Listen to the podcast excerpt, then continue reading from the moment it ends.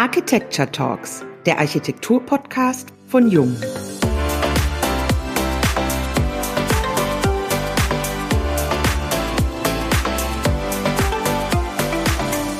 Die Zukunft der Elektrotechnik. Gebäude sind Teil unserer Umwelt und neben der Architektur spielt auch die Energieeffizienz eine wichtige Rolle. Die Elektrotechnik und die Gebäudesystemtechnik tragen einen Großteil hierzu bei. Diese Planung wird von etwa 5000 Planungsbüros durchgeführt. Dem stehen wesentlich mehr Architekturbüros gegenüber. Was hat sich in den letzten 30 Jahren beim Handwerk und bei Fachplanern verändert und wie sieht die Zukunft aus? Darüber sprechen wir heute mit Elmo Schwanke, seit über 30 Jahren Fachjournalist in der Elektrobranche. Wir, das sind Wiebke Becker und Dennis Turgut. Hallo Wiebke. Hallo Elmo. Elmo, wir kennen uns seit äh, längerem in deiner Rolle als Chefredakteur der Zeitschrift G&H und daneben bist du Journalist, du bist Fotograf, du schreibst Reiseberichte rund um den Globus, du machst diverse Film- und Videoproduktionen, du schreibst Bücher und wie ich jetzt nachgelesen habe, bietest du sogar einen Ghostwriting-Service an. Wie funktioniert das mit den Stunden, die man am Tag hat? Gibt es auch Momente, in denen du schläfst oder wie klappt das alles hintereinander? Ja, die Frage, Dennis, die ist durchaus berechtigt, aber äh, das ist äh, wie so häufig alles eine Frage der Organisation und der Planung. Äh, all die Dinge, die du angesprochen hast, äh, bearbeite ich ja in seltensten Fällen parallel, sondern das findet sukzessive statt. Das heißt, wenn ich mich einer Buchproduktion widme, dann ist das auch über einen längeren Zeitraum sehr intensiv und die anderen äh, Arbeitsschwerpunkte stecken dann notgedrungen zurück. Und insofern äh, gönne ich mir schon die Freizeiten. Außerdem habe ich es immer verstanden, äh, mein berufliches mit der Freizeit zu verknüpfen. Äh, wenn du die Reiseberichte ansprichst, äh, ich gehe sehr gern und ausgedehnt auf Kreuzfahrten. Augenblicklich vor dem Corona-Hintergrund ist das ja leider nicht möglich. Schwierig. Äh, und habe dann natürlich diese Reisen auch dazu genutzt, entsprechend äh, Reiseberichte und natürlich auch die Fotografie äh, zu Papier zu bringen, beziehungsweise dann natürlich auch diese Geschichten zu verkaufen. Insofern äh, arbeite ich zwar in sehr, sehr vielen äh, Bereichen, äh, aber nicht äh, so, dass äh, dass das sich verzettelt, beziehungsweise dass man viele Dinge parallel macht. Das findet schon nach Plan organisiert statt und auch die Auszeiten, äh, die nehme ich mir einfach. Aber zugegebenermaßen ist der Spielraum für Freizeiten ist etwas eingeschränkt. Dann bin ich beruhigt, also du findest auch Zeit zu schlafen. Sehr gut. Genau. Okay, schön, dass wir das geklärt haben. Elmo, du befasst dich ja auch mit Marketing und unterstützt deinen Sohn, der international in der Leichtathletik bekannt ist. Magst du uns mehr dazu verraten? Ja, mein Sohn, der ist äh, seit 18 äh, Jahren Hammerwerfer, hat also mit äh, 12 Jahren begonnen in einer mhm. Leichtathletikgruppe. Da hat man dann eine kleine Werferabteilung gehabt und sehr rasch erkannt, dass er Talent hat. Und äh, so ist er relativ schnell in den Kader gekommen, war dann mit 15 schon äh, in der Nationalmannschaft als Jugendlicher und ist sehr schnell hier im Allgäu schwäbischer Meister, dann bayerischer Meister geworden und ja. äh, ist jetzt dann, um dies ein bisschen abzukürzen, im letzten Jahr erstmals bei den Männern, er ist heute 28 Jahre alt, deutscher Meister geworden. Mhm. Und sein Ziel ist natürlich, äh, das war es schon als kleiner Junge, wollte er das, äh, Teilnahme an den Olympischen Spielen in Tokio, die jetzt um ein Jahr verschoben sind. Äh, und da werde ich häufig dann gefragt, ob das jetzt nicht, äh, ob er nicht traurig ist, dass die Meisterschaften um ein Jahr verschoben sind. Das ist aber genau das Gegenteil der Fall, äh, weil Hammerwerfer haben, wenn sie sauber den Sport betreiben, ungedopt, ihren Leistungszentren in aller Regel mit 29, 30.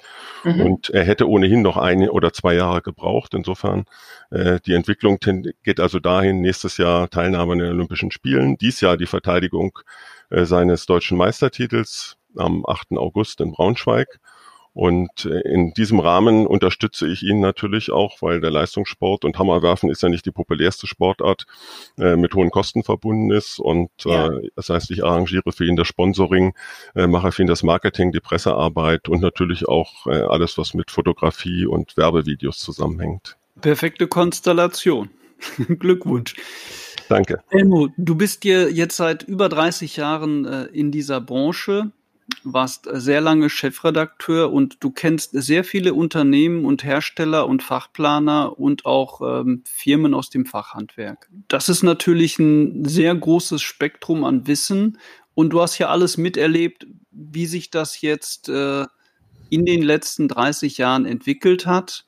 Was hat sich in dieser Branche deiner Meinung nach in dieser Zeit richtig verändert? Gut, also ich blicke jetzt genau auf äh, 31 Jahre Elektroindustrie, Elektrohandwerk zurück. Meine erste Begegnung, persönliche Begegnung war auf der Elektrotechnik in Dortmund 1989. Und äh, wenn man dort den Sprung äh, in die Gegenwart äh, vollzieht und rückblickend einmal schaut, wo sind die äh, großen Meilensteine gewesen, wo gab es die großen Zäsuren, dann muss man einfach sagen, es hat sich revolutionär geradezu, obwohl man mit diesem Begriff vorsichtig sein muss, äh, verändert. Sowohl was die äh, Arbeitsweise des Elektrohandwerks anbelangt, als auch die eingesetzten Techniken und natürlich auch das gesamte Messegeschehen. Wenn ich an 1989 zurückdenke, dann gab es auf dieser Regionalmesse, die Dortmunder Elektrotechnik ist ja die die Mutter aller Regionalmessen quasi gewesen. Äh, dann gab es bei den meisten äh, Messeständen noch vorne direkt an der, an der Infotheke den Zapfhahn. Äh, das war, es wurde natürlich überall geraucht. Äh, es war eine sehr rustikale Atmosphäre. Und äh, auch 1989 war man, äh, wenn man heute sich das Marketing im Elektrohandwerk äh, anschaut, auch das Marketing, das die Industrie heute betreibt, ähm, war das alles noch in den Anfängen. Es war aber auch gleichzeitig äh, das Jahr, in dem dann äh, auf der Hannover Messe der europäische Installationsbus vorgestellt wurde und so der erste Schritt in Richtung moderne Elektrotechnik getan war. Wir mhm. hatten 1990 schon die ersten Artikel dann vom Elektroinstallateur zum Gebäudesystemtechniker publiziert und es riefen damals die Ehefrauen, äh, die das Management ja im Büro der Handwerksbetriebe häufig betreiben, bei uns an und haben gefragt, ja, mein Mann ist in einem Alter, wo er wahrscheinlich nicht mehr Gebäudesystemtechniker werden wird, aber unser Sohn steht in den Fußstapfen. Äh, wo kann er das denn werden? Und das war eben eine Zeit, in der man das natürlich noch gar nicht werden konnte weil hinter dem europäischen Installationsbus häufig noch eine speicherprogrammierbare Steuerung zu Demonstrationszwecken lief. Aber es ging dann sehr, sehr rasch voran und dann kamen auch schon die ersten Einsatzgebiete. Und erstmals äh, konnte sich das Elektrohandwerk äh, mit der Bustechnik natürlich auch parallel zur Computertechnik äh, sehr professionell äh, positionieren. Und ich glaube, das war die Initialzündung auch für die großen Umschwünge im Elektrohandwerk, auch in der Elektroindustrie. Es hat ja dann die gesamte Industrie ist auf diesen Bus buchstäblich aufgestiegen und hat ihn weiterentwickelt und äh, heute zum Standard in der äh, Elektroinstallationstechnik werden lassen und das mit mit offenen Schnittstellen. All das konnte man sich natürlich äh, 1989 oder 90 in dieser Dimension noch gar nicht vorstellen.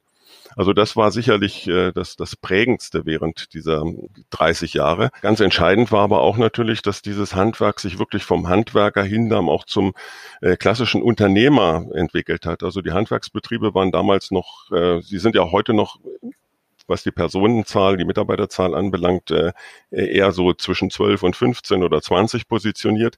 Daran hat sich gar nicht so viel geändert. Aber sie sind eben heute professionelle Unternehmer geworden zu einem Großteil, die Marketing betreiben, die ganz gezielt eben Kunden akquirieren, die auch beraten, die übergreifend über ihre Handwerksleistung zum Teil planen. Da, da hat sich eben maßgeblich sehr, sehr viel getan.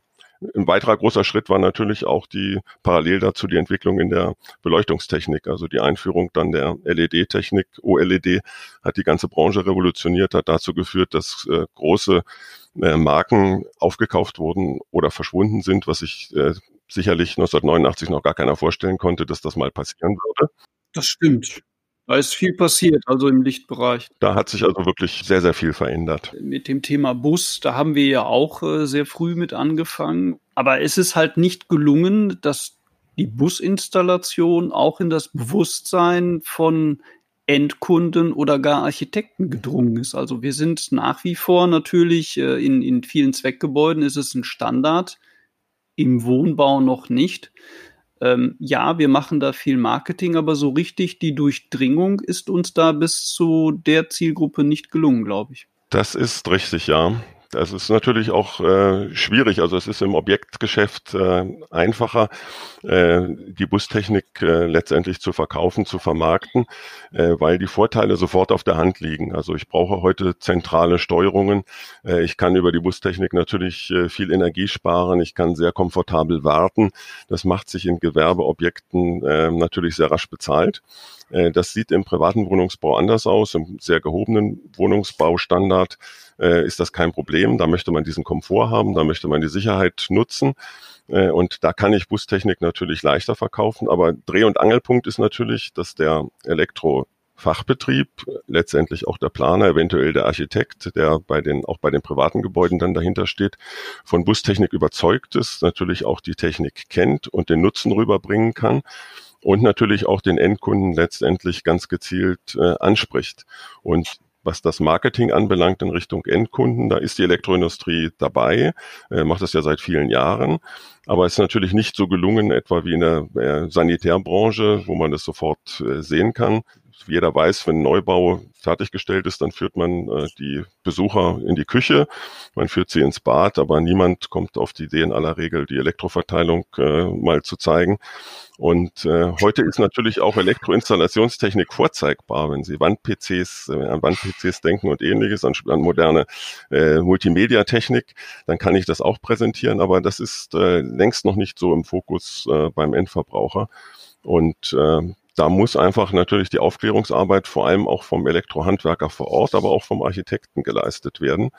Und äh, wenn das getan wird, dann funktioniert das auch. Also wir haben, äh, ich behaupte mal, dass ich äh, zumindest äh, mit dem Arthur Schmidt, der vielen noch bekannt ist, aber Siemens-Manager äh, und hat sehr viel im Bereich Marketing äh, für das Elektrohandwerk geschrieben und das Elektrohandwerk dort auch unterstützt. Wir haben äh, Mitte der 90er Jahre vermutlich damals zusammen die erste Endkundenzeitschrift für den äh, für den Bauherrn herausgebracht. Die hieß damals E-Kontakt. Das war eigentlich das erste Kundenmagazin im Elektrohandwerk. Und da haben wir versucht, diese Themen für den Bauherrn aufzubereiten und das Ganze herstellerneutral, weil letztendlich den äh, Bauherrn interessiert es wenig, von wem diese Technik kommt, sondern er interessiert sich dafür äh, in erster Linie heute ja leider immer noch, was kostet das und dann natürlich, welchen Nutzen habe ich davon.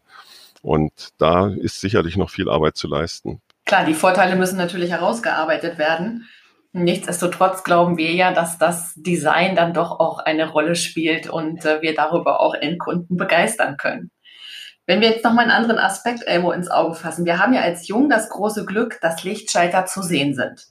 Damit sind wir ein kleines Detail in der Architektur. Kannst du uns sagen, warum es so wenig Fachplanungsbüros gibt in Relation zu Architekturbüros? Warum dieses äh, von der Zahl her so ausschaut, das, das kann ich definitiv äh, nicht beantworten. Aber es ist natürlich klar, äh, dass Architekturbüros quasi mittlerweile an jedem Städtchen, in jeder Gemeinde zu finden sind, weil die vor Ort ihr Geschäft haben und dort natürlich auch die Gebäude in den Regionen, wie bei uns hier beispielsweise im Oberallgäu, auch für kleine Hotels bis hin zum Einfamilienhaus planen. Das heißt, der Bedarf ist natürlich letztendlich bei freigebauten Objekten immer da, einen Architekten hinzuzuziehen, wenn ich kein Fertighaus baue oder andere Konzepte mhm. verfolge.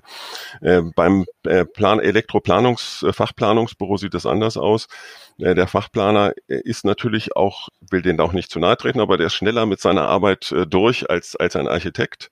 Der Architekt übernimmt ja häufig auch noch die Bauaufsicht. Das heißt, hat viel, viel mehr Aufgaben rund, rund um dieses Objekt und der ausführende Planer hat letztendlich dafür zu sorgen, dass die Stromversorgung sichergestellt ist, die entsprechenden äh, Schaltersteckdosen eingeplant sind, die Lichtauslässe, also alles, was in, in seiner Kernkompetenz steht.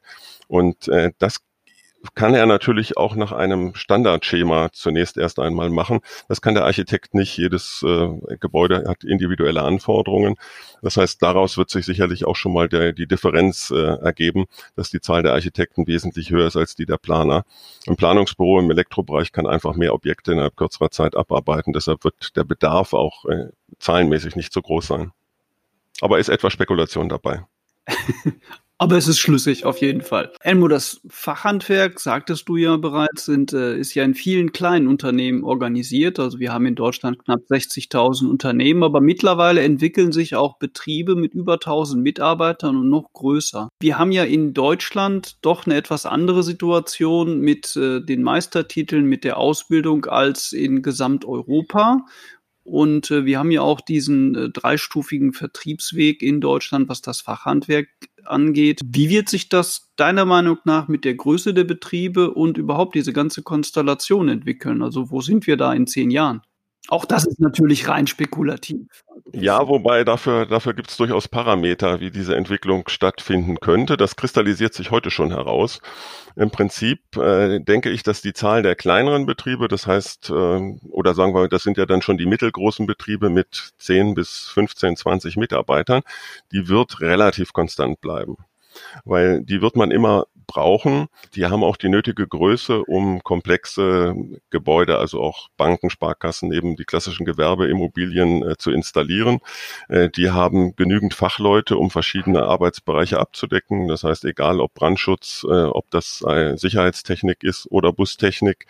Das heißt, um diese Zielgruppe würde ich mir keine Sorgen machen. Da wird immer ein gesunder Bestand an Handwerksbetrieben da sein. Bei den sagen wir mal, den kleineren mit vier, fünf, sechs Mitarbeitern, da sieht das schon etwas anders aus, weil die äh, Anforderungen, die heute an den Elektrofachbetrieb vom Bauherrn gestellt werden, größer sind. Also auch wenn heute KNX äh, im privaten Wohnungsbau noch nicht ähm, Standard ist, äh, wird die Nachfrage auch dort steigen und dann brauche ich entsprechende Kompetenzen im Elektrofachbetrieb, dann brauche ich kompetente Mitarbeiter, die das umsetzen können. Und äh, das werden in aller Regel diese kleinen Betriebe nicht können. Es wird den Ein-Mann, den Zwei-Mann-Betrieb, den wird es immer geben, weil da muss der Herd angeschlossen werden, da sind kleine Reparaturen. Äh, dafür äh, ist sich zwar nicht äh, der größere Betrieb zu schade, aber der setzt seine Ressourcen einfach anders ein. Das heißt, mhm. ich denke, es wird die einzelnen äh, Ein-, Zweimann-Betriebe, die die werden unverändert da sein. Es wird im, im mittleren Bereich äh, eine sehr solide Basis geben, äh, dass sich bei den Großinstallateuren noch ein bisschen was verändert. Äh, das, das mag sein. Äh, die sind auch natürlich international unterwegs, das muss man auch sehen. Also der klassische Elektroinstallateur ist in aller Regel lokal äh, vom Einzugsgebiet. Allenfalls, wenn er dann die Größe hat, 100 Mitarbeiter, dann ist er natürlich in aller Regel auch bundesweit unterwegs. Äh, die werden, diese Gruppe wird übrigens mit am schwersten haben, weil die natürlich zwischen den doch sehr soliden Kernhandwerksbetrieben mit 20 Mitarbeitern und den Großinstallateuren liegen und die Großinstallateure natürlich auch ganz andere Preisangebote abgeben können. Das heißt, insofern so viel wird sich äh, nicht verändern. Es wird sich aber herauskristallisieren, dass die Betriebe, die sich KNX, die sich äh, modernen äh, Techniken verschließen, beziehungsweise nicht rechtzeitig sich das Know-how angeeignet haben, ähm, dass die Probleme kriegen werden. Mhm. Man versucht, das so ein bisschen auszugleichen, indem man ja heute schon die Dienstleistungen von Systemintegratoren anbietet. Äh, das ist aber auch nicht immer der Weisheit letzter Schluss, weil na, das ist natürlich dieses äh, Konkurrenzdenken auch innerhalb der Handwerksbetriebe, die sagen, okay, äh, wenn jetzt ein Wettbewerber ist, der nimmt mir eventuell meinen Auftrag weg, äh, eigentlich möchte ich diese Kompetenz auch selbst vorhalten. Und äh, insofern, äh, wie gesagt, wer auf diese modernen Techniken nicht aufspringt, der wird es in Zukunft schwer haben. Du hast jetzt das Thema Know-how gerade angesprochen. Wie schaffen es Unternehmen, technisch am Ball zu bleiben. Jedes Unternehmen bringt ja viele Innovationen heraus, Neuheiten werden vorgestellt, aber kommen diese denn in der Planung bei den Bauvorhaben auch an? Das ist eine gute Frage, weil die Vielzahl an Innovationen, da muss man sich in der Praxis nichts vormachen. Die Innovationszyklen sind kürzer geworden in der Elektroindustrie ja. in der Vergangenheit. Und die Vielzahl der Techniken äh, hat sich nochmal erweitert. Und äh, jeder sagt natürlich, aus seiner Perspektive, der Elektrohandwerksbetrieb muss diese Zukunftsmärkte in sein Portfolio integrieren. Und wer aber den Elektrofachbetrieb aus der Praxis vor Ort kennt, der muss sich natürlich dann irgendwann auch die Frage stellen, was soll er denn alles machen? Also wir nehmen uns einen Betrieb mit 15 Mitarbeitern. Äh, man sagt ihm Sicherheitstechnik, Alarmanlagen, Brandschutzmeldetechnik, äh, das ist ein Markt für dich. Photovoltaik ist ebenfalls ein Markt. Elektromobilität der nächste. Äh, KNX wiederum ein separater Markt, auch wenn alles in der Bustechnik letztendlich vereint wird. Aber mhm. bei all diesen angesprochenen Themenbereichen ist Spezialwissen gefragt. Das heißt, er bräuchte äh, für jede Technik, die er in seinen Betrieb integriert, einen Fachmann. Und das Entscheidende, das wäre nicht mal das Hauptproblem, trotz des Fachkräftemangels, aber das Entscheidende ist natürlich, diese Techniken, wenn er sie einmal dann implementiert hat, müssen entsprechend nachgefragt werden. Das heißt, habe ich einen äh, Spezialisten für Brandmeldetechnik, äh, dann kann ich den im Laufe eines Jahres nicht mit ein, zwei Projekten abspeisen, der rechnet sich für einen Elektrofachbetrieb nicht. Das heißt hier, und das wäre auch so ein bisschen die Erweiterung auf die äh, Frage äh, von dir, Dennis, vorher, äh, wie entwickeln sich diese Betriebe?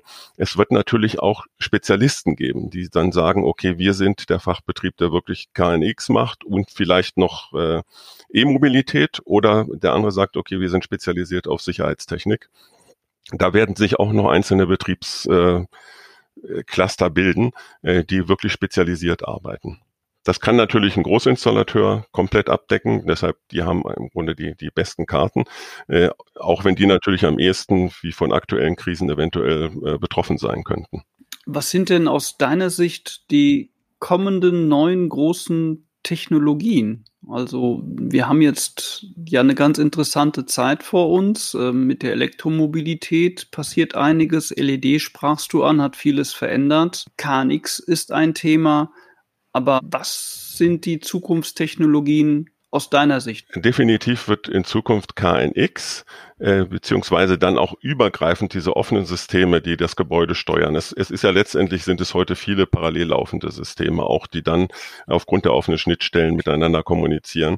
Äh, das ist im Grunde ein Zukunftsthema. Es ist aber letztendlich kein Zukunftsthema, weil es ja schon eine Geschichte hat und im Grunde auch in vielen Bereichen implementiert ist. Es gibt ja, äh, Bustechnik war der große und auch KNX war der große Sprung äh, in eine neue Installationswelt. OLED, LED war das auch.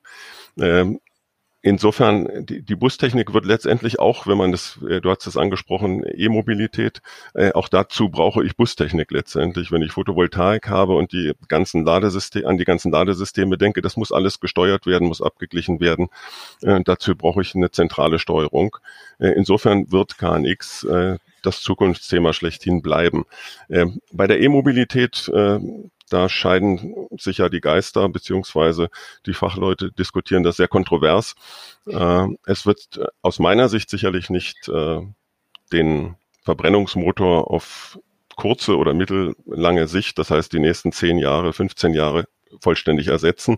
Da ist viel Wunschdenken dabei, aber es äh, macht heute schon einen großen Markt für das Elektrohandwerk aus und es wird in Unternehmen auf großen Betriebsgeländen. Es wird in der Stadt ähm, weiter vorangehen und die, die steigenden Zahlen zeigen es, im, im, dass der Privatverbraucher umsteigt vom Diesel oder Benziner aufs E-Mobil. Äh, dafür müssen einfach die äh, Parameter stimmen. Das ist ähnlich wie ja. bei, bei der Akzeptanz von, von äh, KNX und ähnliches auch beim Bauherrn. Äh, wenn man beides mal miteinander vergleicht, äh, wann entscheide ich mich äh, für eine Technik, äh, wann entscheide ich mich für KNX, wann entscheide ich mich für E-Mobilität, ich muss die Vorteile sehen. Nehmen wir die E-Mobilität, dann muss ich wissen, wie viel gebe ich für einen Pkw aus, äh, welche Betriebskosten habe ich und äh, wenn ich ökologisch orientiert bin, will ich natürlich wissen, wie schaut die Ökobilanz aus. Wenn ich für mich die Entscheidung jetzt treffen müsste, äh, ich stehe im Grunde vor der Entscheidung ja auch, kaufe ich äh, ein E-Mobil oder kaufe ich ein, ein Diesel- oder Benzinerfahrzeug, dann sage ich, ich habe mich entschieden, ich kaufe mir ein Dieselfahrzeug. Aber das sind ganz persönliche Entscheidungen, äh, die, die nicht andere teilen müssen, aber ich sehe für mich einfach die, die Vorteile in dieser Entscheidung. Ob mhm. ich mir in 15 Jahren vielleicht ein E-Mobil kaufe, so, so begeistert ich, wenn ich solche Fahrzeuge mal ähm, teste oder fahre, von dieser Technik bin, äh, für mich hat das keinen Vorteil. Das wäre jetzt bei KNX, wenn ich meine Wohnung installiere, anders, weil ich weiß, ich habe dann, äh, für mich sind Sicherheitsaspekte, für mich sind es auch schlicht und ergreifend Bequemlichkeitsaspekte. Ich kann komfortabel zentral bedienen, ich kann das Smartphone nutzen. Äh, auf das Smartphone sind wir ja noch gar nicht eingegangen. Das ist ja heute die zentrale Schnittstelle für alles im Grunde. Und äh, da liegen die, die Dinge auf der Hand. Also ich muss bei all diesen neuen Techniken immer diese Vorteile sehen. Und ich glaube, dass vor dieser Entscheidung stehen die Bauherren, stehen letztendlich auch die Elektrofachbetriebe, wenn sie eine Technik verkaufen wollen. Wenn sie überzeugt sind von dieser Technik, äh, dann können sie es auch mit Leidenschaft verkaufen, dann können sie auch den Bauherrn, den Fachplaner oder auch den Architekten überzeugen. Äh, wenn sie Zweifel haben oder sagen sich, eigentlich bringt es keine Vorteile, dann wird es nicht gelingen. Du hast als Journalist viele Interviews geführt. Gibt es eins, was dir in ganz besonderer Erinnerung geblieben ist und wenn ja, auch vor allem warum? Ja, es gibt, äh, ich habe, hab, glaube ich, äh, mit der, also mit Elektroindustrie und Elektrohandwerksbetrieben vermute ich in den 30 Jahren so etwa 1000 Interviews geführt. Wow. Mhm. und äh, mir sind immer einzelne Geschichten auch drum äh, im Gedächtnis geblieben. Eines davon ist, ähm, das war, ich, wir haben ja immer Handwerksreportagen veröffentlicht. Das sind meist Erfolgsgeschichten gewesen. Und mhm. ähm, dann rief mich eines Tages, das war so Ende der 90er Jahre, äh, ein junger Elektromeister an und sagte, Herr Schwandke, wir lesen immer die Referenzen bei Ihnen für, über unsere Kollegen. Das sind ja alles so tolle Betriebe und es ist fantastisch. Wollen Sie nicht mal äh, über einen Betrieb berichten, bei dem alles schiefgelaufen ist? Und okay. Dann habe ich gesagt, äh, in aller Regel sind die Leute ja weniger bereit, über Misserfolge zu referieren. Und dann habe ich gesagt, okay, das machen wir. Wir machen einen Ortstermin. Und dann war ich, das war ein Betrieb bei Günzburg, ähm, waren zwei junge Männer, die quasi schon ihr Ladengeschäft und aber auch den Installationsbetrieb fertig eingerichtet hatten. Die waren also startklar, beides Elektromeister. Ja. Und äh, die, ich hatte, einfach, als ich den Betrieb sah, nicht den Eindruck, äh, warum äh, sollten die solchen Misserfolg haben. Und im Interview stellte sich das dann heraus. Sie erzählten mir, dass also äh, ein Existenzgründungsdarlehen äh, zur Finanzierung genutzt wurde. Und einer der beiden hatte ein Eheproblem und es kam zur Scheidung. Und aufgrund dieser Bürgschaften ist dieses Gründungsdarlehen dann äh, rückzahlungspflichtig geworden.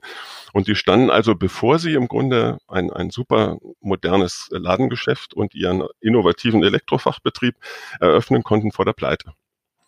Und äh, das Interview ist mir einfach im Gedächtnis geblieben. Ich habe darüber auch dann geschrieben und es ist mir deshalb auch so gut im Gedächtnis geblieben, weil als diese Geschichte äh, erschien, dann bekam ich, was selten war, äh, wirklich stapelweise Leserbriefe aus dem Elektrohandwerk. Mhm. Und äh, weil es ging darum, wie verhalten sich Banken, wie verhalten sich Lieferanten, wenn ein Elektrofachbetrieb in Schwierigkeiten ist.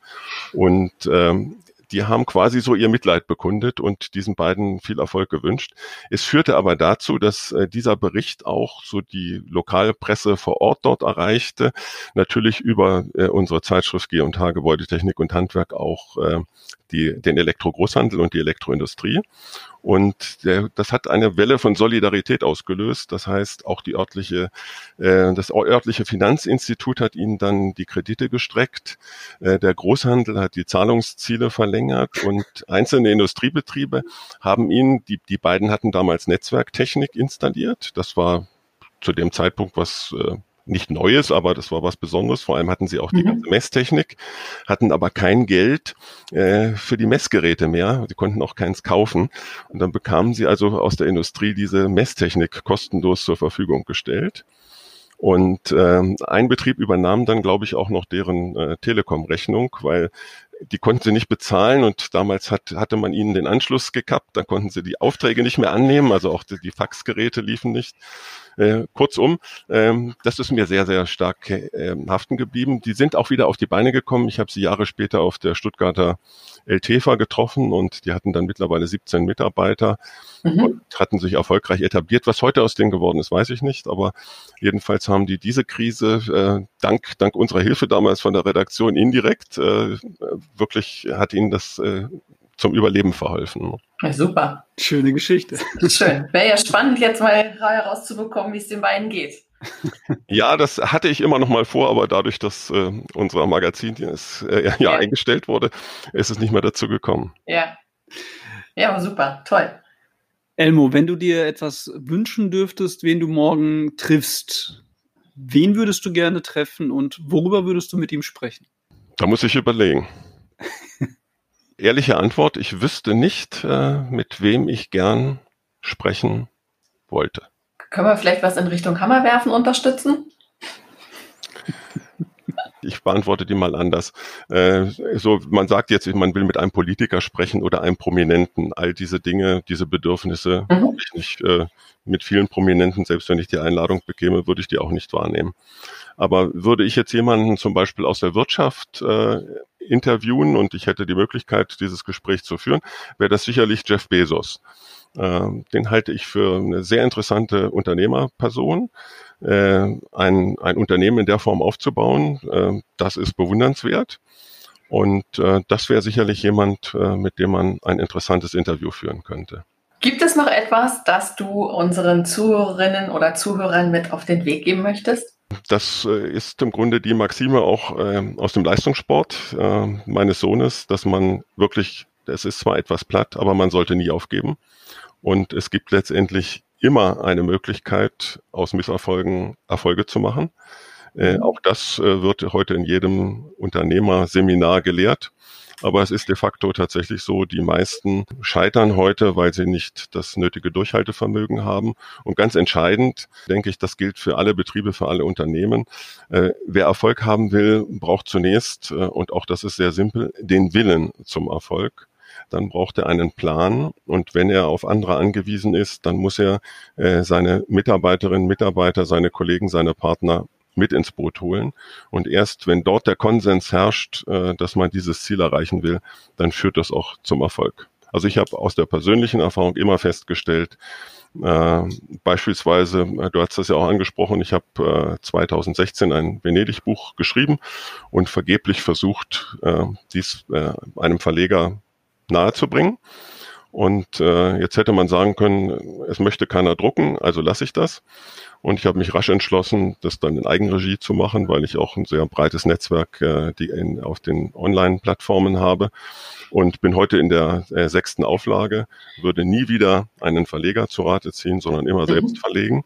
Und äh, auch das äh, hatte ich so nicht geplant. Das war zwar meine Absicht, da erfolgreich mit zu sein, aber ich habe eben das Durchhaltevermögen gehabt und habe immer wieder nach neuen Wegen gesucht, äh, wie kann ich eine Marketingstrategie ansetzen, die hier erfolgreich ist. Der Erfolg gibt mir heute recht und äh, das schafft auch eine gewisse Zufriedenheit und das ist übertragbar im Grunde auf jedes Unternehmen, auf jeden Fachbetrieb. Ja, klasse. Vielen, vielen Dank.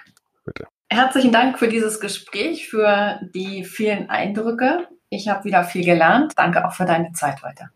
Ja, ich bedanke mich auch. Herzlichen Dank. Vielen Dank allen, die uns zugehört haben. Empfehlt uns gern weiter. Fragen gern an architekten.jung.de und bis zur nächsten Folge der Jung Architecture Talks, dem Architektur-Podcast von Jung.